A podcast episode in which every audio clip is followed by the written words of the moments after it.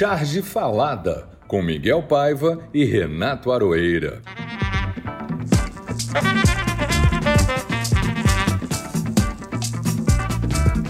Evoé Momo, Evoé, queridos ouvintes, está no ar o Charge Falada número 57. É carnaval, pelo menos aqui no Rio e em São Paulo. E é um carnaval depois da quaresma, o primeiro da minha vida. Fui criado como cristão católico em Minas Gerais. Eu não consigo entender essa coisa de penitencio-me primeiro e vou pecar depois. É a coisa mais esquisita do mundo, mas tudo bem. Só isso já mostra que o mundo está tá virado. Pecar depois do arrependimento é a cara do mundo atual. Mundo que segue, mas que segue dolorido. Na semana que passou, os dois assuntos que me derrubaram, dois dos três assuntos que me derrubaram, que me comoveram, foram duas despedidas. Uma do Aliedo Camar, querido, querido amigo cartunista gaúcho radicado aqui no Rio, de traço elegante, de ideias profundas, densas, filósofo, que foi desenhar em outros planos e agora só vive nos trabalhos e nas obras. Né? Ele me dizia sempre, bom dia, Aroeira, porque lá no Sul se fosse à noite. Lá no sul você faz o contrário. Se você vê uma aroeira, você cumprimenta com o contrário. Se for noite é dia, se for dia é noite. Bom dia, aroeira, ou boa noite, aroeira. Ele me contou essa história, nem sei se ele inventou, mas a gente tinha esse ritualzinho. E vai ficar na memória dos amigos também, né, Miguel? Que a gente que conviveu com ele. Somos da mesma geração, 68 anos. Então, com o coração em frangalhos, me despeço dele também, não fisicamente, mas também de forma muito dolorida, do Angeli, como chargista. Referência e inspiração, mestre de incontáveis desenhistas no Brasil e em outros lugares também. Diagnosticado com afasia, Angeli não trará mais a sua visão absolutamente única.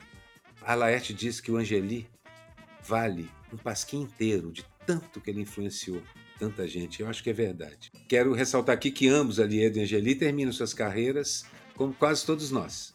Não tem dinheiro, não tem riqueza, são ferrados, e assim por diante. Que nem Van Gogh ou Bach, sem querer nos comparar a eles. Nesse Brasil mais pobre, sem as novas artes dos dois, a canalice come solta e piorada, né? O Daniel Silveira, que foi condenado a oito anos de cadeia, foi indultado por aquela besta que nos dirige, que está em guerra aberta com a STF. Miguel, você acha que ele leva essa? Olha, pela Constituição, é, é, que o Daniel quer rasgar para sempre, ele até pode, apesar das versões diferentes. Vamos ver o que vai acontecer e, e se nós vamos sobreviver a tantas intrigas e teorias da conspiração. Toda semana é isso, né, Aroeira? A gente acorda sem saber o que vai acontecer. Toda semana tem um plot twist, né? Mas que o, que o Bolsonaro vai para o trono, ele vai, é claro que vai. E já tem até o bobo da corte, que é o ministro Nunes Marques, que votou contra a condenação. Até o André Mendonça, nossa, que quase virou companheiro André Mendonça, votou a favor. Vai entender esse mundo virado, como você disse lá no, no começo. Mas essa alegria, mesmo que curta, é totalmente apagada pelas notícias do Aliedo e do Angeli. Somos uma categoria extinção física, será? Isso me dá mais ânimo, apesar de que está complicado se animar mesmo sendo carnaval. Prefiro esperar o carnaval de outubro para a festa ser inteira. Até lá, seguimos por aqui defendendo a profissão e valorizando os profissionais. E viva o chargista brasileiro. E o desenhista, o ilustrador, o quadrinista, o colorista e tudo mais, porque essa ideia de pegar o traço e fazer ele contar as histórias é uma das coisas mais bonitas que a gente inventou. A gente tem que continuar com isso, dando a maior força mesmo pura verdade. A gente encontra nas pessoas, né, que a gente é, vê pela, saindo por aí, que as pessoas têm uma admiração pelo que a gente faz muito grande. Quer dizer, isso dá, uma, dá um ânimo, dá uma força muito grande, né? Você escuta, nossa, o que você faz? Eu não consigo dizer aquilo, e você vai lá e pimba, diz. É engraçado isso. Você é mais surtudo do que eu. Geralmente ouço assim: você vive disso? E o que, que você faz para viver? Ou então. não. Esse é outro assunto, né? O assunto do dinheiro é outro. Mas, enfim, vamos pelo menos ter a gratificação né, da profissão que a gente faz. Esse e outros assuntos que marcaram a semana foram registrados pelos chargistas, coloristas, desenhistas e ilustradores de todo o Brasil. Será um tema no Charge Falada. E atenção, continuamos no Catarse. Não deixem de ir lá se inscrever como assinante do programa, colaborar com o que vocês quiserem e nos ajudarem desse jeito. A frase falada. Eu escolhi uma frase muito diferente. Se você me permite, Miguel, eu vou começar com ela, porque ela me atraiu a atenção. A frase é uma frase absolutamente genial que diz o seguinte: As cores são para os quadrinhos o que as trilhas sonoras são para os filmes. Essa frase é da Fabi Marques, uma colorista muito, muito premiada, é, muito ativa e muito cheia de coisas. A gente vai falar dela no programa mais para frente um pouquinho. Diz aí a sua frase, Miquel. Olha, a minha é da Jovem Pan, não da Jovem Fabi, que disse: Supremo rasga a Constituição e condena Daniel Silveira. Ou, ou, coisa parecida, mas enfim, é a inversão total do sentido das coisas, se é que tem algum, alguma coisa nesse país tem algum sentido. Só, nas, só nos últimos dois meses ou três, eu fiz três charges diferentes do Bolsonaro picotando, perfurando e rasgando a Constituição. Só nesse, só nesse, nesse, nesse mês e meio. Não, o que resta da Constituição, né? Porque... É, o que resta, porque esses dois últimos governos, assim, o do golpista e o do, e o do dessa, desse sujeito, é, um, é uma espécie de, de, de. O programa é destruir a Constituição, a civilização brasileira e as instituições. Palavra do ouvinte, hoje temos algumas. Eu começo aqui com Sunção. Sim, o Sunção é o Assunção. É, o Assunção, exatamente. O episódio ficou muito bom, ele está se referindo ao episódio do, do Mendes, né? O charge falado está cada vez melhor. Já garanti minha cópia do livro do Mendes, O Mestre da Caricatura. É maravilha. O livro fez um sucesso danado. Eu espero que realmente esteja vendendo, porque vai ser muito importante para todo mundo, e especialmente a gente que é do ramo, conhecer essa, a história do Brasil pela caricatura do Mendes, que é um dos mais produtivos de todos. A outra frase que eu tenho aqui do, também de um ouvinte nosso, tem muito a ver com essa, porque é do Alexandre, do Alexandre Silva, Souza e Silva, que é cearense, como ele diz aqui, sou cearense e quero o meu, está se referindo ao livro do Mendes também. Como sempre, amei o podcast. A gente põe frases de pessoas que falam bem da gente, põe frases de quem fala mal também. É que não tivemos frases falando mal dessa é, vez. Modestamente. Modestamente, confirme isso aqui. Bom, a nossa convidada já foi citada aqui hoje, é a Fabi Marques. Ela é colorista, vive em São Paulo. Já tem muita estrada. É jovem para burro, mas já tem muita estrada. Trabalhou em diversos projetos independentes e também para editoras no Brasil e no mundo. Eu estou praticamente. Peguei o currículo que eu, que, é, que eu consegui dela, mas é só um pedacinho das coisas todas que ela faz. Em 2021, foi a vencedora do Ângelo Agostini como melhor colorista por seu trabalho em Apagão, Fruto Proibido, e o Ângelo Agostini é um danado de um prêmio importante. Então você vê pela maneira como a carreira da Fabi se desenrola que as pessoas notam imediatamente o trabalho dela. E ela também tem um podcast, Mil e Um Crimes, que atualmente é exclusivo do Spotify. Só isso já é sinal de que o negócio deu certo. E no seu tempo livre, está aprendendo a tocar guitarra. Aí, Miguel, você perguntou se éramos todos músicos? Somos praticamente quase todos músicos. e gosta de passear com sua cachorrinha Ramona, você com seu cachorrinho e eu com o meu gato. Então, até agora temos isso em comum também. É vegana, antifascista e latina. E eu quero repetir a frase dela. Ela acha, acredita e diz que as cores são para os quadrinhos o que as trilhas sonoras são para os filmes como um cara que é apaixonado por trilhas sonoras de filmes, eu entendi isso na lata, profundamente, que bateu. Caraca, ela entendeu. Então, depois disso tudo, é com você, Miguel. Tá, não, eu não tenho nem mais o que dizer, entendeu? Só tenho a, só tenho a perguntar a Fabi. É, essa, essa a, a categoria de colorista, né? Ela, eu queria que você explicasse depois um pouco melhor para os nossos ouvintes o que, que isso significa. Que você pega o desenho, você colora em cima, você indica as cores. Se você é artista plástico, se você gosta de desenhar também, se você ilustra, é, é, isso tudo eu sei que é uma curiosidade minha, mas eu acredito que seja uma curiosidade de todos os ouvintes também. Então, a palavra e as cores são todas suas, Fabi. Oi, gente, obrigada pelo convite. É um prazer estar aqui. Eu adoro vocês, admiro muito o trabalho de vocês. Já escutava o podcast e é um prazer estar aqui. Bom, É, vamos lá. Primeiro, eu queria falar sobre esse lance da, das cores serem a trilha sonora, né? Porque faz todo sentido, né? Porque se você vê um filme e a trilha sonora tá muito alta, ela te incomoda, né? E se ela estiver muito baixa, você não escuta também. Então, eu sinto que as cores elas têm que funcionar dessa maneira no gibi. Elas têm que é, não ser, não atrapalhar o desenho, mas também não deixar ele esquecido, sabe? Tem que elevar sempre o desenho. Por isso que existem tantos estilos de cor para é, diversos estilos de desenho, né? Sobre a profissão, é, vamos lá. Eu sou ilustradora, mas eu sempre gostei de pintar. Eu sempre fui uma pessoa muito artística desde criança, né? E eu sabia que eu ia fazer alguma coisa relacionada a isso. Embora eu tenha. eu quase não tenha feito, né? Porque a gente chega naquela idade ali de fazer o que dá dinheiro, né? E, e aí eu sempre desenhei, sempre é, pintei e fiz um curso. Fui fazer um curso de desenho e nessa escola do curso de desenho tinha é, curso de colorista. E aí eu falei assim: ah, vou fazer, né? Não, não tô fazendo nada, vou fazer. E aí gostei, e aí o meu professor, ele gostou muito do meu trabalho, ele viu que eu estava querendo continuar com isso, né? Me chamou para ser assistente dele, trabalhei por, como assistente dele por anos. E aí, em 2016 foi quando o Rafael Albuquerque e o Felipe Nunes me chamaram para assinar o meu primeiro trabalho, né? Que foi lançado pela Panini. Mas antes disso eu já fazia quadrinhos há um tempão. É...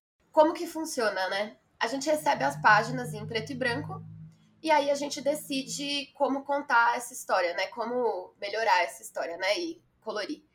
Normalmente não vem nenhuma paleta pra gente. O colorista precisa saber desenhar? Não, mas é bom, sabe? Tipo, é legal a gente entender as formas e como a luz se comporta nos objetos e não vai fazer mal saber desenhar, sabe? Fazer um curso de desenho eu fiz dois anos de desenho na Quanta, é, fiz vários cursinhos de desenho de anatomia e eu faço algumas ilustrações também, mas eu faço mais pessoal mesmo e não. Às vezes eu faço trampo com isso, mas eu prefiro colorir onde eu me sinto mais segura, né?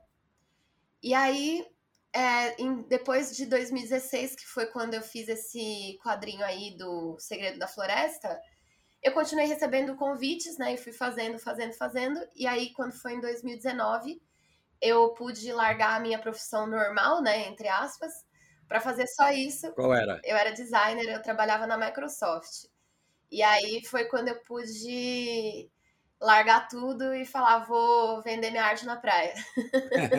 Maravilha. E você faz tudo é, é, digitalmente? É, é, você recebe no computador e indica as cores no computador ou pinta no computador, é isso? Isso, eu pinto tudo no computador. Eu tenho dois assistentes atualmente, preparam a página para mim, né? Eles fazem a cor base, porque como eu tô com um movimento de trabalho muito alto, assim, eu não tô conseguindo respirar, sabe? E aí, agora eu tenho esses dois assistentes que me ajudam, eles preparam as páginas para mim e eu vou e dou sequência, faço todo o render mais pesado, né? As, os efeitos, enfim, decido como, como eu vou contar essa história.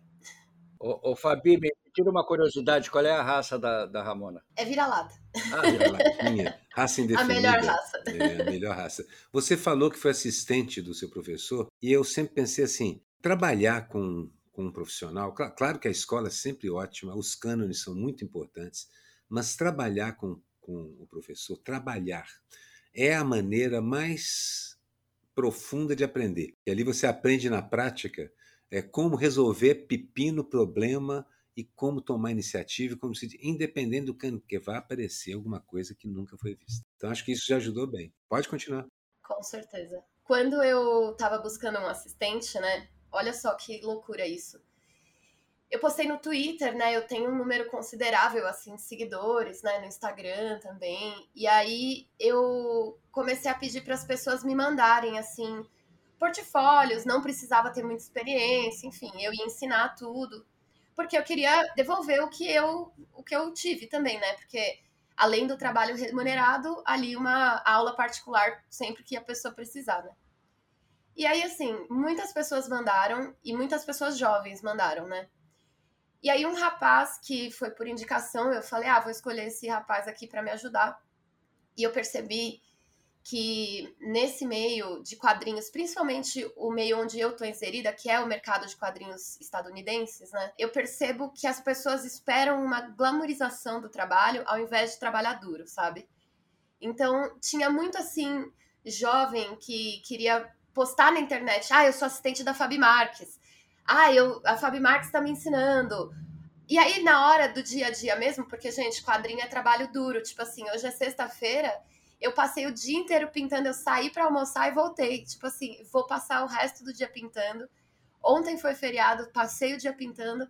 Amanhã e depois eu vou passar o dia pintando também. Então, assim, não é postar no Instagram, não é postar no Twitter, não é, sabe? E aí, quando eu tinha desistido desse assistente, porque ele tava me fazendo de idiota, sabe? Tipo, ele sumia no fim de semana, era muito louco isso. E assim, um dia chegou um e-mail, assim, para mim, de um, um, cara. Ele devia ter seus 45 anos já, ele é um pouco mais velho, mais experiente. E ele, quando ele começou a trabalhar comigo, ele tava perfeito já. Eu não sei onde esse cara achou. Até hoje eu não sei se ele existe de verdade, se ele é uma criação da minha cabeça mas ele trabalha comigo já há dois anos. É, e assim, é perfeito. Então, eu costumo falar muito sobre essa. As pessoas acham que o trabalho de quadrinhos é glamour, é você ir na Comic Con, é você, né, viajar para Nova York para ver os, a Comic Con de lá e não sei o quê, mas não, na verdade é trabalhar muito, muito, muito, muito. E não, não tem descanso. Concordo. A gente sabe disso, né, Aroeira? A gente sabe disso e assim, é interessante como muitas vezes isso acontece. As pessoas chegam e olham, e olham para você encantadas e assim, puxa, ai, queria tanto fazer isso que você faz. Aí você dá vontade de dizer, como já, já disseram para eu já vi dizer e já até me disseram. É mesmo? Então recomendo você começar a fazer. Começar a fazer, fazer, fazer, fazer, fazer, porque é a única maneira de fazer isso que eu faço. E na verdade, acho que, acho que as pessoas não sabem que o trabalho do artista tem um agravante. Como a gente gosta do que faz, a gente esquece de parar. Ainda tem esse negócio. É quase todos que eu conheço são workaholics, trabalham o tempo todo sem parar. Eu faço isso como músico e faço isso como desenhista. E já tá aqui, tá aqui a Fabi apontando para si mesma e o Miguel Paiva balançando a cabeça. Basicamente é a história da nossa vida. Mas você, Fabi, eu fiz uma, andei olhando para as suas redes e tal. É exatamente isso que você falou. Você, apesar de ser uma jovem, tem uma carreira sólida e é muito, muito, muito conhecida no seu meio. Muito, extremamente conhecida no seu meio. Muito bem sucedida, então. E trabalha o tempo todo. Também tem esse negócio: se não trabalhar o tempo inteiro, não paga as contas, porque uma coisa que a gente sabe é que o trabalho de arte, por mais que impressione a todos, ele não impressiona a gente, não, na hora de receber. Os dinheiros são sempre curtos, pequenos, muito pouco impressivos. Não impressiona nem o, nem quem, de quem a gente quer comprar é, Agora, eu queria é, destacar isso assim. Assim, como foi essa sua ascensão? Você começou jovem, muito jovem, pelo que eu sei. Mas, assim, três, quatro anos você já era uma referência na. E aí você tem também um podcast, o Mil Um Crimes. Fala um pouquinho sobre isso. Eu acho que para mim começou a rolar quando eu comecei a falar menos e pintar mais. Então eu sentei a bunda na cadeira e fui. E aí foi quando realmente eu consegui sentir uma diferença ali e um crescimento na minha arte também. É, ao mesmo tempo, eu mantenho uma comunidade no Twitter que é muito saudável, que eu acabei. Todo mundo tá no Twitter, né? Todos os quadrinistas do mundo inteiro. E eu caí num nicho que é muito especial pro meu coração, que é o nicho de quadrinistas latinos, sabe? Porque o brasileiro, ele não se enxerga como latino, né? O brasileiro se enxerga como brasileiro. E, e a gente não se vê nesse meio, né? Então, é, por exemplo, nesse momento eu estou fazendo três graphic novels, né? De cento e cacetada páginas cada uma. Uma delas é só com criadores latinos, então tem eu, tem um cubano, uma chilena. É muito legal, assim.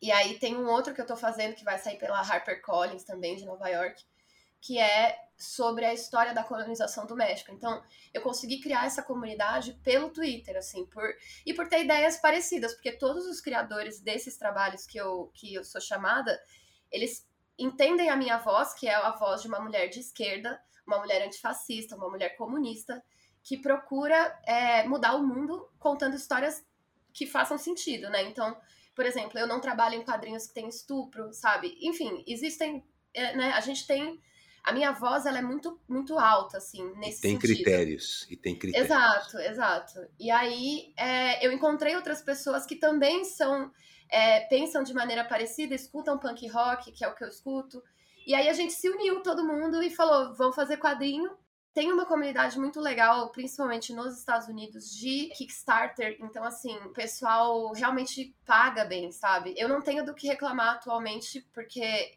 isso é um problema, porque no Brasil a gente acaba migrando para fora, né? Porque lá a gente recebe melhor. Então, bons criadores daqui acabam indo para fora para fazer lá. E lá é só de quadrinhos, essa, essa, essa comunidade que você falou é só de quadrinhos, não é? É o Twitter. É, não, é, é o Twitter. E aí eu criei uma comunidade assim de pessoas que eu sigo, que me seguem de volta, enfim. É, e participar. Eu fui para Comic Con de Nova York, conheci várias pessoas lá também. Então, é, foi. É uma troca, assim, sabe? E é muito genuína. O momento Narciso. Convido o Miguel Paiva, porque a charge dele, apesar de ser uma charge Narciso, é uma homenagem. Exatamente. Uma homenagem ao Angeli, indiretamente, uma, diretamente à Rebordosa, sua criação das mais geniais, entendeu? E, e contemporânea da, da Radical Chic, que eu fazia e que várias vezes, até hoje, eu sou confundido com ele as pessoas se referem a mim dizendo adoro a rebordosa. Não dá para fazer nada, entendeu? É uma coisa que a gente tem que assimilar. E já fizemos matéria no jornal uma vez juntos, a Rebordosa com a Radical, quando a Radical tinha um programa. Enfim, aí eu, eu peguei um quadrinho da, da Rebordosa, um dos mais famosos, ela na banheira, fumando, deprimida, sujeira no banheiro danada. Cinzeiro cheio. É, cinzeiro cheio, exatamente, exatamente, cinzeiro cheio. Lata de Parece cerveja. em semana de entrega. É. pois é. Né? Você fuma, Fabi? Você fuma? Eu fumo. e eu botei a Radical dentro da banheira junto com ela, chamando ela de musa. E botei Re e Ra. É o, o, o título, Sim. exatamente. Então eu acho que foi uma coisa muito bonita. O público gostou muito dessa, dessa, dessa homenagem. Eu publiquei nas redes e teve uma, uma repercussão super boa, entendeu? Então, essa é a minha homenagem ao Angeli e à Rebordosa. Grande Angeli, o desenho ficou muito bacana, com as duas na banheira. E, bom, a gente normalmente intercala com, com o convidado e a convidada. Então, você escolheu um desenho, uma charge, qualquer coisa sua que você olhou e falou assim: gente, eu queria muito, gostei demais disso aqui. Mostrar, é, mostrar. queria falar, falar disso. Então, qual foi a sua? Obviamente, né, gente, que eu escolhi uma página do Apagão, que é um quadrinho que foi o que me trouxe o Angelo Agostini, né, o troféu. É porque como eu conheço a história do Apagão, é o seguinte, é uma, é uma São Paulo que tá sendo que acabou a luz de São, de São Paulo por um mês. E aí existem gangues que estão dominando as cidades, né? E aí tem a gangue dos skinheads, tem a gangue dos turminha do Bolsonaro, e tem a gangue das patinadoras, que são, é, em sua. Esse quadrinho é muito importante para mim, porque as protagonistas, elas são, em sua maioria, mulheres, né? E a gente tem uma mulher trans, a gente tem mulheres não brancas como protagonistas. E essa cena aqui, ó, que é, acho que é a minha página favorita, é, é uma cena que, aliás, é aqui do lado da minha casa, porque eu moro na frente do Minhocão que são as três, as três personagens principais, né, as patinadoras, elas fugindo de uma gangue de motos. E assim, é... eu não sei até hoje como eu colori uma página tão bonita, para ser sincera. Porque eu, tenho muito orgulho assim desse trabalho, sabe? Que foi, inclusive, o primeiro trabalho que marca. É o, é o primeiro trabalho que marca a minha despedida da, do meu trabalho normal, entre aspas, para ser quadrinista tempo integral, né? Então é um quadrinho muito especial para mim. E, e é isso, é uma noite linda, estrelada, enfim, não, não sei, acho que. E é um desenho muito bonito também, né? O desenho, o desenho é muito bonito, um belo desenho para segurar. Você vê as motos em perspectiva, é, você não vê os rostos, você vê na primeira, a que está em primeiro plano, é da roda para trás que você vê. E isso tem um impacto, né? Ver mais duas motos ao lado. E realmente ela descreveu bem, é o minhocão mesmo. Eu estou vendo aqui que eu conheço São Paulo, é o minhocão mesmo. E aí tem um close de uma das patinadoras, que essas estão em patins correndo. Depois as figuras de, das outras duas também em primeiro plano. Há um uso muito interessante da quadrinização, onde, onde ele faz o close num quadrinho separado. No fundo, você tem duas cenas do Miocão, mas tem mais dois quadrinhos que interferem nisso, colocando. O plano tonal é lindo, assim. A paleta é, vai dos violetas e azuis, que domina quase que toda, toda a página, e eu sempre foi uma das coisas, quando eu comecei a descobrir a Ecoline e o lápis de cor, eu adorava as aguadas que saíam do azul, terminavam no violeta, gostava de usar lápis Todos de cor. nós era o que a gente os azuis e os violetas. É maravilhoso, é uma daquelas combinações espetaculares. E ela usa algumas cores fortes, que fogem do, do plano, como um vermelho, como um amarelo, para destacar alguns detalhes. O paralamas das motos, é, para dar um foco e os, o raio, a, as faíscas no patim, nos patins, quando ele quando a parte de metal arranha no asfalto junto e dá aquele. A gente quase que ouve o barulho, não precisa nem, dar onomatopeia. Então, assim, me impressionou, a página é muito linda, o desenho, e a cor realmente, Gabi, você pode ficar orgulhosa mesmo. É uma daquelas páginas que ficam, né? Que ficam muito bonitas, muito bonitas mesmo. Uma descrição razoável, né? Conseguimos uma descrição acho razoável. Acho que foi, acho que foi, deu, deu. E lembrando para o nosso ouvinte aqui que os desenhos a gente costuma colocar na nossa rede social as charges e os desenhos que a gente descreve, as caricaturas, que aí a pessoa pode ir lá e até conferir se a gente escreveu direito. Então, eu tinha escolhido uma outra, tinha escolhido uma outra charge por causa do Mourão e suas piadas sem graça e tal. Eu fiz ele de coringa, fiz aquela maquiagem, gostei muito de fazer a maquiagem. Muito bonita. É. E até que eu usei a farda dele, é nos tons do Coringa, é roxo e verde forte também. Eu gosto muito da cor como linguagem também, sabe, Fabi? Acho que ela conta. Quando eu estou fazendo um retrato, é uma coisa. A cor ali tem uma função de entrar na, artisticamente nos olhos da pessoa. Mas quando você está fazendo charge, cor é linguagem. Quando você está fazendo quadrinho, cor é linguagem. E clima. Você falou da, da cor como trilha. Realmente, uma das coisas que me impressiona é como a música transforma uma cena que é apenas uma caminhada numa rua num momento de tensão absurda, num crescendo e tal. E as suas cores têm um pouco disso mesmo, igual tom, tan, tom, tan, tom, tan, tom, tan, a coisa, alternar dois tons ali, no azul e no roxo, e assim por diante. A minha charge tem a ver com esse perdão absurdo, inesperado, chocante, mas não totalmente inesperado, como gosta de dizer o Miguel, do perdão ao Daniel Silveira, que eu espero seja derrubado no Supremo. É um close das mãos do Bolsonaro tirando o pino de uma granada e a granada é o Daniel Silveira. E você só vê, você vê que é o Bolsonaro por causa dos olhos e da franja, a franja adolfiana que ele usa sempre, né? Esse é o Eu desenho. acho, acho engraçado porque o desenho da granada com a mão é aquela aquela consideração que a gente faz é, dá por descontado, né? Não tem ligação com o resto do Não. Desenho. Não, tá tem, não fiz manga, não fiz é, nada. Não fez manga, não tinha, fez nada. Ficou ali solto e você fiz, olha e entende. Fiz e tirei. Eu fiz e tirei. Falei, não, um elemento a mais. É um detalhe aqui. importante que você vê como a charge tem esse poder de comunicação, né? Ele, ela estabelece padrões e você vai. É que nem aquelas, aquelas, aqueles textos que você muda as letras. Ah, o sim. sentido não muda, né? Você lê exatamente como é. Você lê a palavra. O que você leu ali, assim, eu já vi isso muitas vezes. Você reduz o quadrinho moderno usa muito, tira elementos que não são necessários para o impacto. E aí, quando você para e lembra, se numa cena de impacto, você não lembra do detalhe, você lembra do principal mesmo. A charge do coleguinha que viralizou.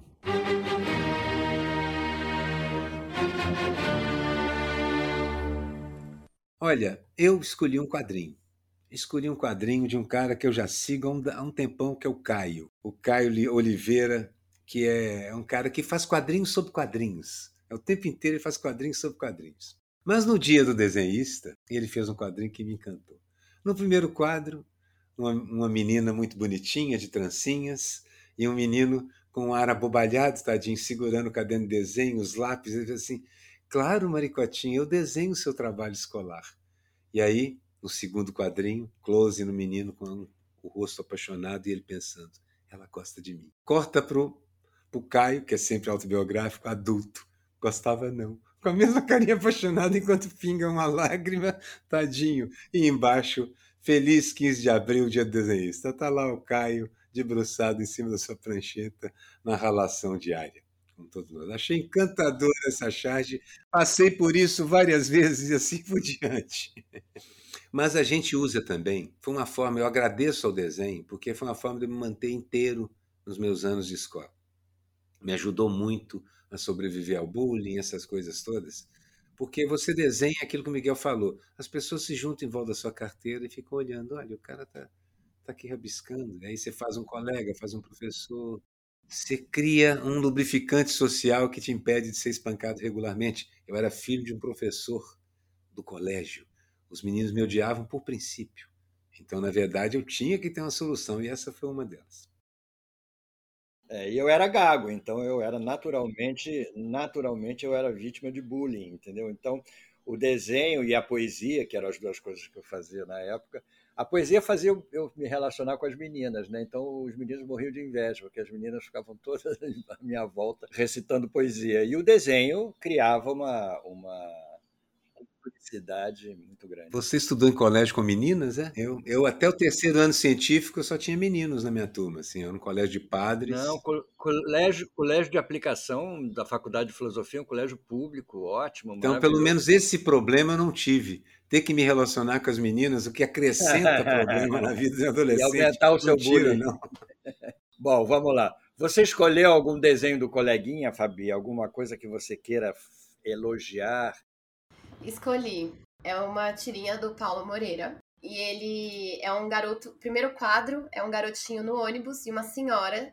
E ele vira pra ela e fala assim: Tia, ô tia. Aí a menina, a senhora vira e fala assim: Tia, o caralho, garoto, pra você é senhora. Aí o menino responde: Pois a senhora vá tomar no cu.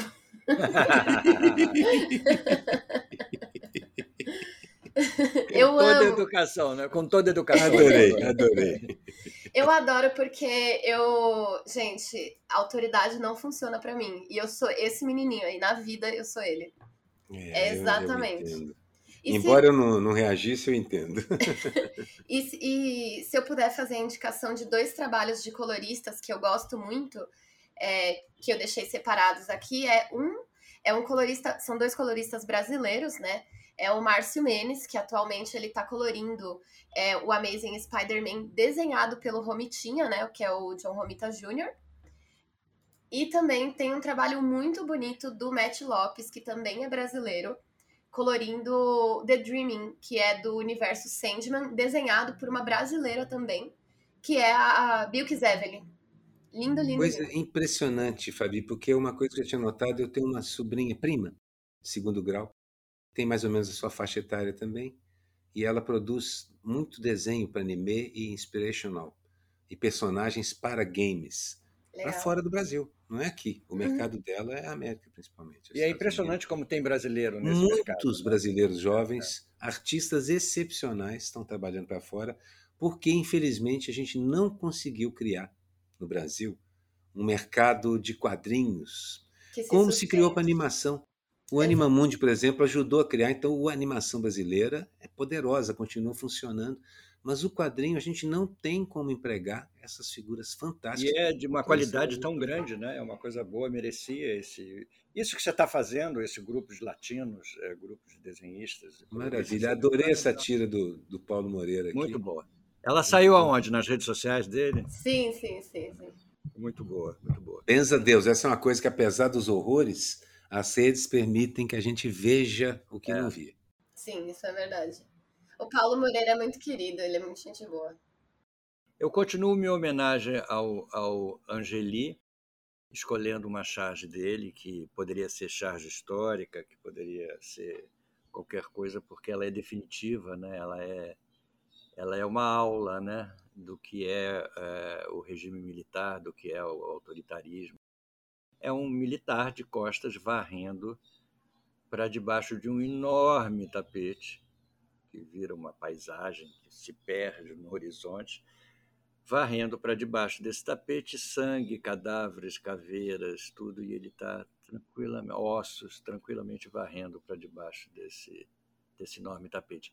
É a nossa realidade, é uma realidade que lamentavelmente continua até hoje, né? Pelo e é o Angeli de pouquíssimas palavras, né? Que sempre só desenhava. Ele preferiu o desenho do que falar. A vida é inteira. É muito, assim. é muito bom. É uma ideia genial e é um a, a postura desse militar olhando para o lado assim, ele está ele está tranquilo, mas ao mesmo tempo ele está ligado, entendeu? É uma coisa assim de, de uma ten... há uma tensão no ar, né?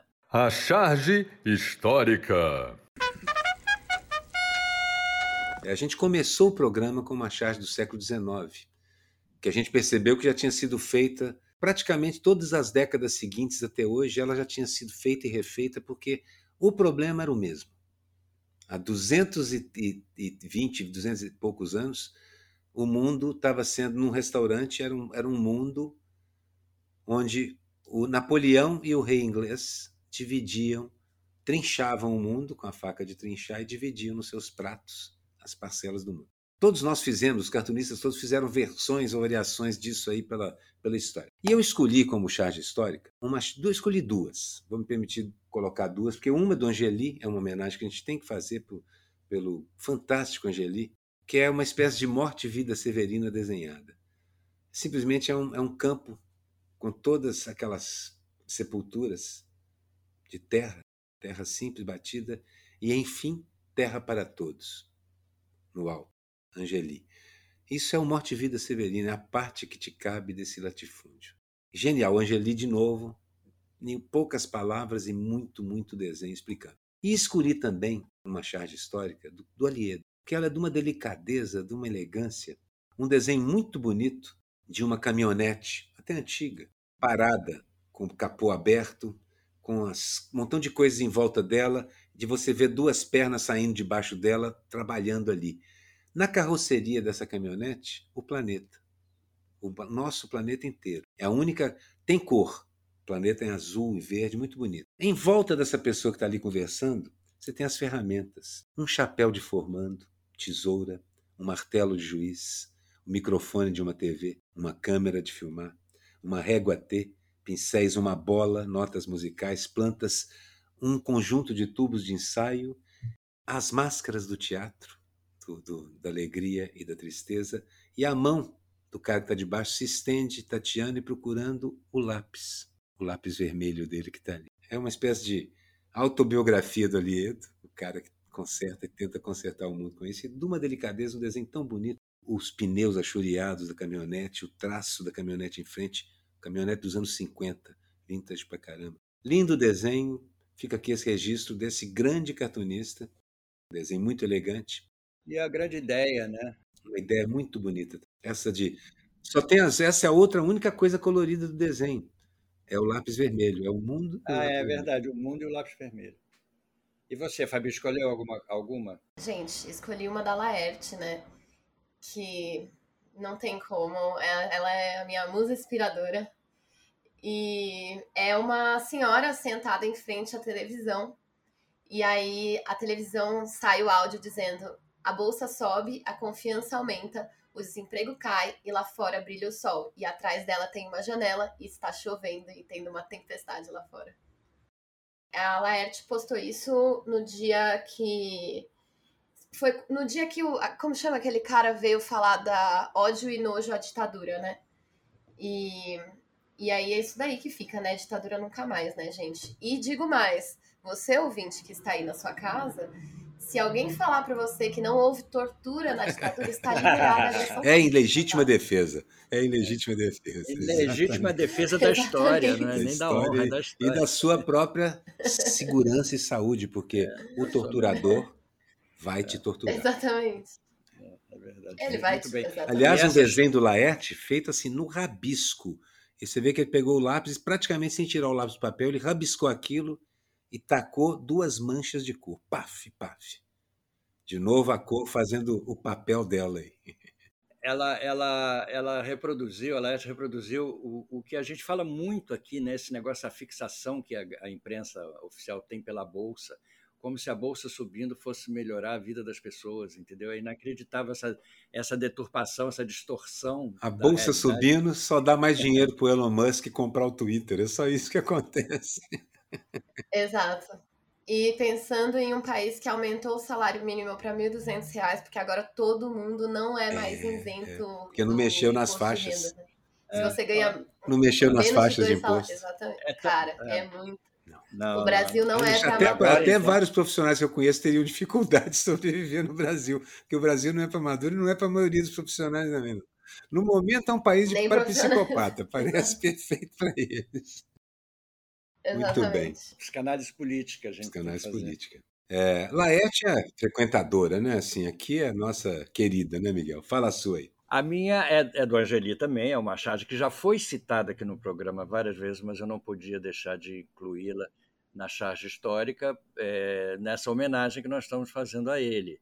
É o chama Feriado Dia da Consciência Negra, que foi inclusive há pouco tempo, né? É uma praia, uma praia rica, você vê os edifícios no fundo, edifícios todos edifícios muito modernos, é, que pode ser Guarujá, pode ser Ipanema, aqueles prédios com aquelas varandas todas, a praia cheia de gente, mulheres de biquíni, homens sentados nas suas espreguiçadeiras, guarda-sóis, tudo mais, todos brancos, todos brancos, rosa, é, é, todos de raça, todos cor-de-rosa. Parece que nem, nenhum se bronzeou, estão todos cor-de-rosa, crianças, tudo mais. E na frente, entre essa massa e o mar, os vendedores de mate, salgadinho, coco, gritando, queijo coalho gritando. E os quatro que aparecem aqui são negros. Quatro negros. É o dia da consciência negra. É assim, esse é o Brasil. E enquanto essa dívida não for paga, nós não vamos ter paz. Simplesmente. O que não teve a menor graça. Eu, eu escolhi, além da aposentadoria do, do Angeli e da morte do, do Aliedo, é, prematuros, né, que não tiveram a menor graça, eu destaco as carreiras sem trocadilho do deputado Daniel Silveira e do vereador Gabriel Monteiro, que, seja, é, que sejam logo colocadas na lata de lixo da história. Entendeu? Ou agora, com esses últimos fatos, o Daniel Silveira pode ser que demore um pouco mais para ir para a lata de lixo da história, mas ele certamente carregará com ele outras pessoas, entendeu? Que se aproveitaram do episódio. Nos meus comentários, eu vou dizer o seguinte: que a minha posição nessa sessão que não teve a menor graça é como o cara que para perto do bombeiro que está consertando o encanamento da pia, fica ali dando palpite, mas eu não vou mexer nisso. Você escolheu alguma coisa que não teve a menor graça, Fabi, para você essa semana? Escolhi. É, eu não tinha. Eu tinha escolhido o Daniel Silveira também, né? Mas eu fiquei muito, muito chateada quando ontem. Porque foi assim: eu soube que ele ia ser preso, e aí eu postei uma foto dele no Twitter com a musiquinha assim, Another One Bites the Dust, né? Que a gente, eu tava celebrando, né? E aí, menos de duas horas depois, é, chega o excrementíssimo, né?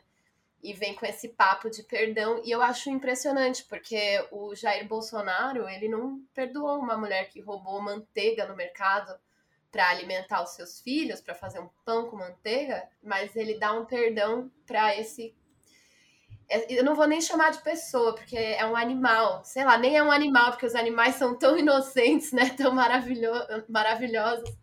Essa coisa, né? Esse excremento que é esse Daniel Silveira aí. O ca... Gente, não, isso daí eu nem falo muito, porque eu de verdade fico chateada. Eu tenho vontade de chorar, tenho vontade de ir embora do país hoje. É verdade, nós todos temos. Uh, eu tenho uma psicanalista a minha amiga, que diz o seguinte: eu nem chamo de psicopata esses caras, mas chamo de perversos. Eles são perversos, que essa sim é uma disfunção social que impede a convivência. O perverso machuca, por excelência. Sabem o que estão fazendo. A utopia do Aroeira. Eu escolhi uma utopia. Eu tinha escolhido uma coisa que era assim: a justiça começar a olhar para esses canais, encaná-los, mas já vinha o Bolsonaro e botou botou areia no meu, no meu. Bom, botou areia aqui na minha brincadeira. Então eu escolhi uma outra coisa. Escolhi uma utopia do Bira, um cartunista Bira que já que trabalha no meio sindical, que já esteve aqui com a gente, é um querido, um craque também, gaitista, muito bom, toca blues, tem uma banda de blues. Que ele, numa certa vez, numa viagem ao Paraguai, ele viveu o que o mundo poderia ser. Ele, e ele descreve: e deu um orgulho ver o dinheiro dele ser Guarani, bem como a segunda língua falada por todos no Paraguai falam Guarani, e ver descendentes dos povos originários pelas ruas em todos os lugares. E aí eu chegar num quiosque e pedir historietas, o cara me vender La Gran Guerra, como eles chamam a Guerra do Paraguai. Uma série em quadrinhos feita pelo meu viejo companheiro Roberto Goiris. Minha utopia é do Bira também. É a gente entrar, começar a andar no Brasil, na América Latina, e ver que os donos originais da terra agora também pertencem à sociedade, não são mais invisíveis, estão existindo, vivendo, produzindo, criando, falando, amando, escambau. É uma utopia. Essa é uma utopia, porque o Bolsonaro está fazendo de tudo para que isso não aconteça. Para que né? isso não aconteça. Mas fica esse meu registro, achei, achei esse relato do Bira tocante. É, então é isso. Você tem alguma, alguma utopia? A gente não dá essa chance para os convidados, não, mas você vai ter essa chance. Se você tem alguma utopia rápida. Assim. Eu sei que a sua utopia é morar fora do Brasil, principalmente se o Bolsonaro ganhar a eleição. Não, na verdade, assim, a única coisa que eu. Assim, eu sou uma mulher, é, como eu já disse antes, vegana, né? E eu acho que a minha maior utopia seria que as pessoas começassem a entender melhor sobre o consumo e sobre aquilo que elas colocam dentro do corpo delas. E é, eu acho que é nesse caminho aí de entender que a culpa não é você tomar um banho de 10 minutos ou 20 minutos. A culpa são de grandes empresas que estão colocando a culpa em você. Quero destacar essa, essa utopia franciscana que eu tenho também, porque eu sou casado com uma vegetariana. Então, assim, eu, eu entendo isso. Eu não, eu não consigo e também acabo comendo peixe, que eu até gosto, mas eu entendo o que está por trás disso. Não só o futuro do planeta, por causa porque a indústria de alimentos é uma das indústrias mais cruéis, estúpidas e poluentes do planeta, mas também porque eu acredito nesse princípio. A vida, gente, é uma coisa espetacular, sagrada. Cada coisa que morre, pensem nisso, morreu com 3 bilhões e meio de anos, porque é a idade da vida toda na Terra. E ela não, não surgiu a vida em algum momento. Aquilo é uma, é uma rede, uma cadeia contínua de vida. Cada coisa que morre tinha 3 bilhões e meio de anos. Tenham respeito por isso, por favor. Exato, exatamente, perfeito. É fundamental. Eu te dou toda a razão, acho linda a sua utopia e torcemos para que ela se realize, porque nós temos alternativas para sobreviver. Existem, existem muitas existem, alternativas. Sim. Exatamente, exatamente. Eu não tenho esse, eu não tenho esse hábito porque apenas porque eu não tenho. Olha a Ramona ali, a gente está vendo a Ramona. A Ramona está aí. Aproveitando que a gente está vendo a Ramona, eu quero também descrever um pouquinho.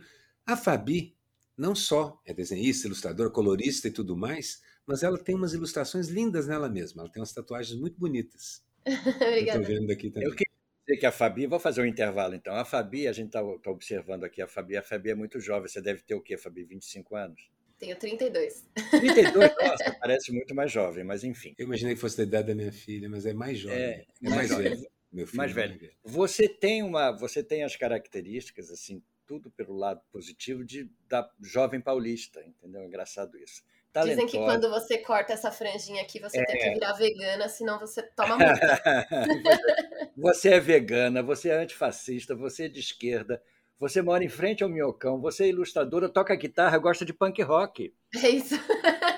A é gente pode. É, eu e Miguel, aos 68 anos, no meu caso, a gente pode relaxar, porque temos entrevistado jovens artistas aqui todos como você, absolutamente donos do próprio nariz, sabem o que estão muito querendo. Bom, é muito bom ver isso. É Talentosíssimos, craques nas profissões.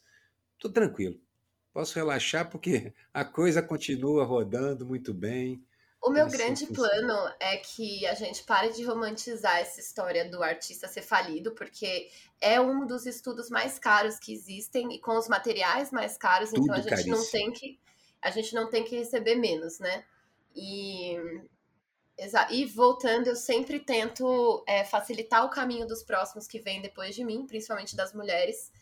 E um outro, um outro grande ponto assim importantíssimo para mim é sempre fazer tudo de maneira muito aberta, muito clara. Eu falo sempre sobre os meus valores. Eu não tenho, gente, eu não, não tenho medo de falar quanto eu ganho, quanto que eu acho justo. Eu sempre que alguém a gente tem que falar sobre valores, porque não conversar sobre isso, a gente dá chance para aqueles que estão lá em cima Sim. façam o que eles quiserem. E, e, é fundamental que a gente ajude a criar esse mercado mesmo, porque assim, Exatamente. como a animação fez, a gente não consegue criar o um mercado que pague direito de quadrinhos aqui. O que, que acontece? A gente perde cérebros, corações e mentes. Exato. Fora, produzir eu fora. sempre tenho algum, pelo menos um projeto nacional em, em andamento. Por exemplo, agora eu estou fazendo um PROAC, né?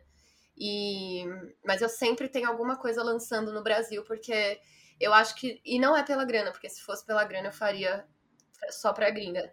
Mas realmente a gente tem que se impor e começar a é, levantar os nossos pulsos, sabe? Assim. É verdade, é muito bom. Você, você é muito talentosa, tenho uma admiração recente por você muito grande. Obrigada. É, e acho também que ela tem razão quando ela fala. Ela milita no que ela fala. Ela não simplesmente faz. Ela faz e milita. Porque isso é um processo contínuo. Ela produz histórias nacionais porque ela acha que isso tem que ser feito e assim por diante. Então, tá vendo? É uma coisa. O coletivo depende do indivíduo, que é uma coisa que eu digo. Depende do indivíduo que acredita no coletivo. Muito bacana, viu, Fábio? O bundão da vez. Olha, essa semana foi um festival, né? Tivemos realmente vários. Entendeu? Eu tinha escolhido primeiro o ministro Nunes Marques, pela falta de oportunidade de entrar para a história, ou bater na porta dela por uma atitude mais sensata, né? de ter votado pela condenação do Daniel Silveira. Mas perdeu o ministro ao votar pela absolvição. Então, eu tinha escolhido ele. Mas tudo que veio a seguir, né? o Bolsonaro, o perdão do Bolsonaro, a graça, né? A graça concedida, que é uma coisa assim bem imperial. Né? Graça né? bem, sem graça, né? É, é, é. E, a, e a Michelle atrás do Bolsonaro no discurso dele ontem, fazendo que sim com a cabeça. Quer dizer, o que o papel que o Bolsonaro reduz à própria mulher é uma coisa impressionante. Está embutido ali naquele discurso é, a posição que ele coloca a mulher. Enfim, está eleito meu bundão. Você sabe, Miguel, que o André, o outro, a secla colocado lá, porque votou pela condenação mais pequenininha com a tornozeleira, está sendo massacrado nas é, redes pelos bolsonaristas. É, é, tá vendo como é difícil? Quem mandou se aliar esse pessoal? Até o Lira, até o Lira que nem se manifestou ainda, já está sendo esculhambado pelos, pelos, já tá sendo. bolsonaristas. E o presidente do Senado disse que, infelizmente, ele não tem como impedir que isso é a decisão de um poder. Mas ele deixou claro que que é um absurdo e que o cara continua sem os direitos políticos. Quer dizer, eu achei até interessante a posição dele. Mas não é lá que a gente vai conseguir reverter isso, não. Vai ser no Supremo mesmo. Vai lá, Arueira, com seu bundão, seu bundaço. Eu escolhi um bundaço, acumulando o cargo de uma, de, uma, de uma categoria que a gente raramente usa, que é o escrotum da semana. A bunda ainda é uma coisa bonita, mas o escrotum não. E o Jair Bolsonaro é o escrotum da semana, com esse perdão, com esse absurdo, com essa provocação, com essa ofensa. Meu Deus, eu fico imaginando até onde ele acha que ele vai conseguir. Bom, ele vai conseguir até onde a gente deixar. Tem isso. Não deixem, meninos, não deixem. É aquela provocação típica de criança, né? O bebê na cama fica chorando para ver até onde ele tem que chorar para a mãe Testando chegar. o limite? É. Não, o choro nunca, nunca resisti. O choro, eu fui lá. É, pois é, exatamente. a gente lá. vai lá. Exatamente. Mas quando o menino ou a menina provoca e começa a testar os limites, a sorte é que a mãe deles tinha mais juízo do que eu, porque ela não deixava, não. Fabi, você escolheu, você escolheu um bundão, Fabi? É fácil essa semana. Nossa, essa semana, cada dia tinha um mais bundão que o outro, né? Mas o, pra mim é o delegado Olim. Vocês sabem o que aconteceu? Ah, eu soube da história. Gente, puta que pariu. Pode falar palavrão, né? Pode, pode. É, ele disse que a deputada Isa Pena, né, que foi assediada dois anos atrás pelo Cury, na, dentro da Assembleia, né, é, aí o deputado agora, o delegado Olim, disse que é, a Isa teve sorte de ser, ter sido assediada sexualmente em São Paulo. É o discurso de ódio contra mulheres, né, misógino e e não, ele complementou, estupro, né? ele disse mais, teve sorte, porque agora ela vai ser eleita por causa disso. Porque ela tem cinco minutos de fama, né? É, teve fama e vai ser eleita por causa disso. Gente, é, gente a gente é tem isso. que realmente varrer esse pessoal. Não dá, né? Não dá. Usar aquela, aquela charge que o Angeli inverter, botar a gente é. varrendo essa gente toda. Tem que varrer essa gente. E não é para debater tapete, não. É para um triturador de lixo mesmo. Exato, é, triturador de. É. Moedor de cana, né? Moedor de cana, isso Ai, mesmo. gente. Não, e assim, é, ao mesmo tempo a gente tem outro misógino, né? O Mamãe Falei, que, gente, isso daí para mim é. Tinha que estar tá preso, sério. É verdade. Tinha que estar tá preso. Sou uma, e eu sou uma mulher antipunitivista, tá? Eu também Esse sou cara... mas acho que ele deve. Somos todos. Mas ele está contando com poder se reeleger. E a, a, na Câmara falaram que vão dar continuidade ao processo para retirar os direitos políticos. Eu não estou querendo que o Daniel Silveira vá preso, não. Eu estou querendo que ele perca o mandato e perca Exato, e, fique exatamente. inelegível. Ele perdeu. O Daniel Silveira, É. segundo todo, segundo o presidente do Senado, Vai ser muito, juiz, o vai ser uma ele afronta ao país ele continuar O com. mandato ele Não, é, é surreal. É su- E aí é muito doido, né? Porque cada dia, várias vezes por dia, a gente tem um bundão diferente, né? Várias vezes por dia. Nossa, é isso mesmo, né? Eu falo sempre aqui pro Miguel que a gente, assim, até outubro a gente não dorme, não tem jeito. Esquece gente, quem disso. escreveu o roteiro do Brasil de 2022? É equipe, Fabi. Um só não dá conta, não. É equipe. Tem cinco, seis roteiristas ali discutindo na Não, sala. e é aquele negócio que a gente acorda todo dia com uma notícia nova, a gente acorda todo dia esperando ver o que que aconteceu de ruim. Eles chamam de governar pelo confronto, que a única coisa que o Bolsonaro sabe fazer é o confronto. Então, todo dia de manhã ele confronta e afronta alguma coisa, né? Pagando mico. A gente estava falando sobre isso. Será que o Bolsonaro é um cão que ladra, mas não morde e tal? Mas não é que o danado dessa vez foi lá, ladrou e mordeu também? Então, assim, eu continuo achando que ele vai pagar esse mico. Mas esse mico eu estendo para o Brasil como um todo. O Brasil paga um enorme mico no planeta, porque essa notícia de que Bolsonaro perdoou um dos seus canalhas de preferência e mais, anunciou que vai botar mais dois ou três, o Jefferson e outros que também estão Incluindo o Alan dos Santos. O Alan incluindo o Alan não dos Santos. Então, este é um mico, é uma daquelas nódoas que vão ficar no Brasil.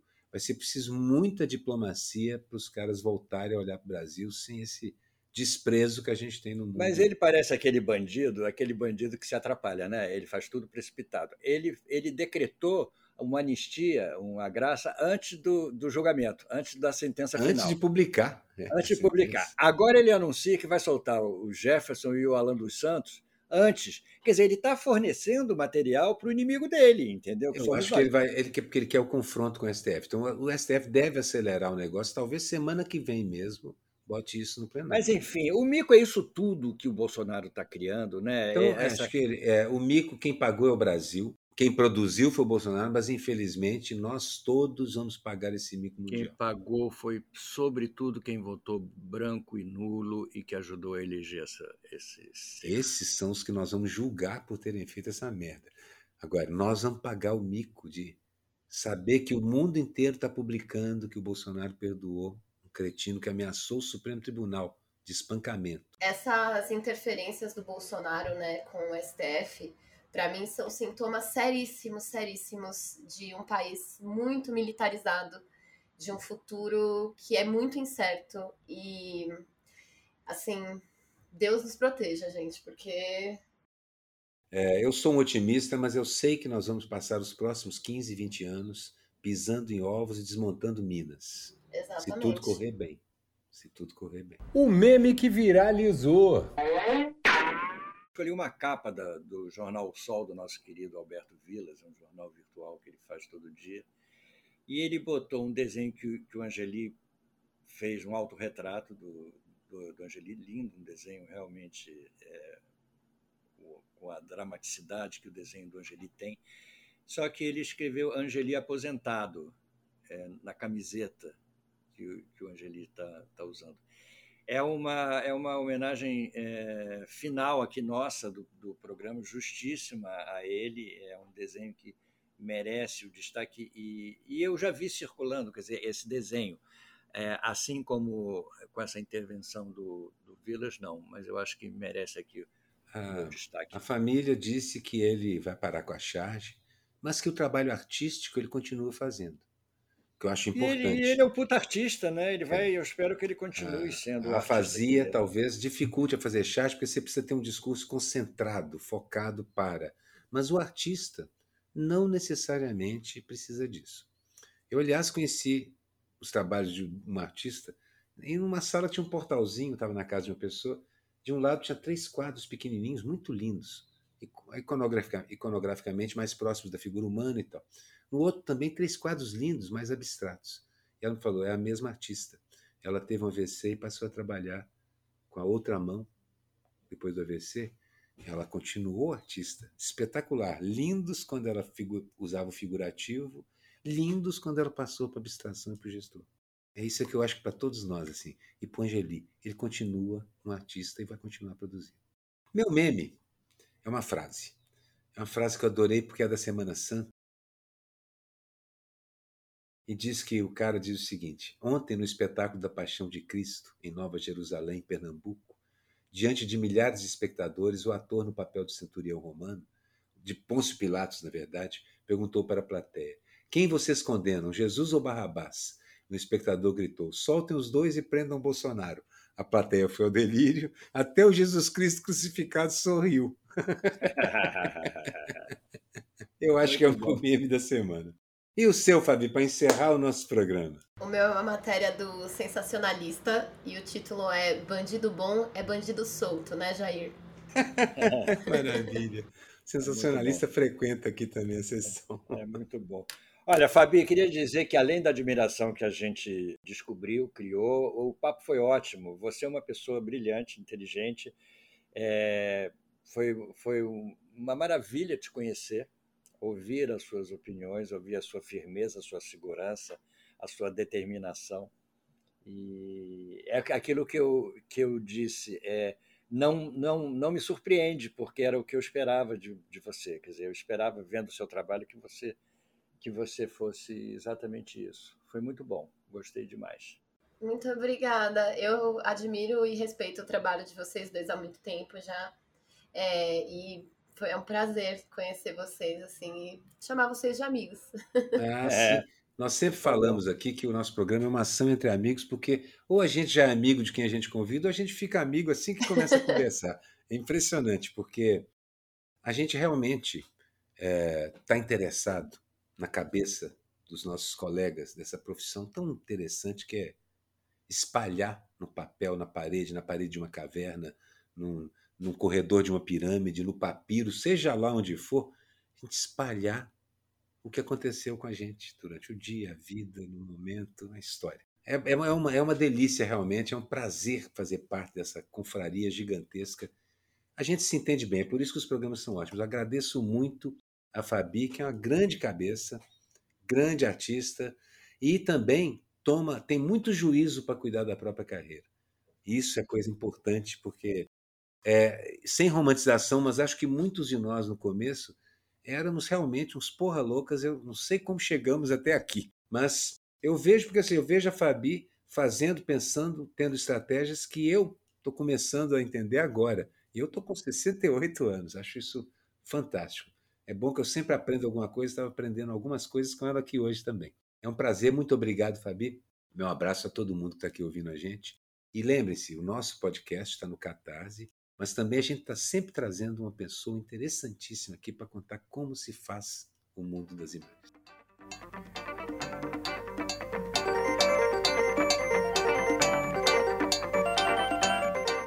Ah, Fabi, você não falou, a gente esqueceu.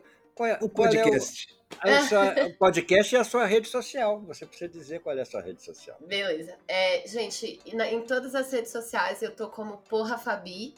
É, no Instagram é Porra Fabi, no Twitter é Porra Fabizinha. É, e tem até uma história engraçada disso, porque eu trabalho com muito gringo, né? Então eles não sabem que porra é porra. E aí eu sempre recebo uns e-mails assim, hello porra. É muito. gente, toda vez eu, eu casco o bico de rir. E, e o porra vem de tipo assim, todo mundo que me conhece, alguma hora ou outra, vira, porra, Fabi, sabe? Isso acaba acontecendo. E aí foi ficando, ficando, e aí eu, na hora de criar um usuário, pensei nisso. E virou meu e-mail até profissional, né? Que é porrafabi.gmail.com. e... Você só, só diz o nome do seu podcast pra gente escutar. Sim, sim. É, chama Mil e Um Crimes, é um podcast de crimes reais. Ele já existe há quatro anos, mas desde o começo desse ano a gente assinou exclusividade com o Spotify. Então é, você só encontra no Spotify, mas Mil e Um Crimes em todas as redes sociais. Eu não sabia que ele era seu. Eu já, eu já escutei o podcast, eu já tinha ouvido falar no podcast. Ele já tem história. Que bom. Parabéns. A gente é um podcast de crimes e política, né? Porque também, novamente, é, como diria Paulo Freire, né? Um dos maiores educadores do mundo. É, não existe neutralidade política porque todo mundo tem uma base ideológica, né? Se você não tem é, se você não se posiciona, você está se posicionando já. O Paulo Freire sempre dizia que o problema da ideologia é outro. Não é tê-la ou não tê-la. Tem, você tem. O problema é se ela inclui ou exclui. Exato, também. Muito bom. Então tá bom, gente. Olha, foi o papo foi ótimo, mas nós já passamos do nosso horário aqui em muito. Vamos em frente. Termino aqui dizendo que o Charge Falado é um produto da Rádio Garagem. O estacionamento do seu podcast tem a direção do Edson Mauro e a edição final da agência Miragem. Deem um pulo lá no, no catarse.me, procurem por Charge Falada e seja um dos assinantes. Um beijo para todos. Tchau, Fabi, foi ótimo. Tchau, Aroeira. Beijo para todos. Até a próxima semana.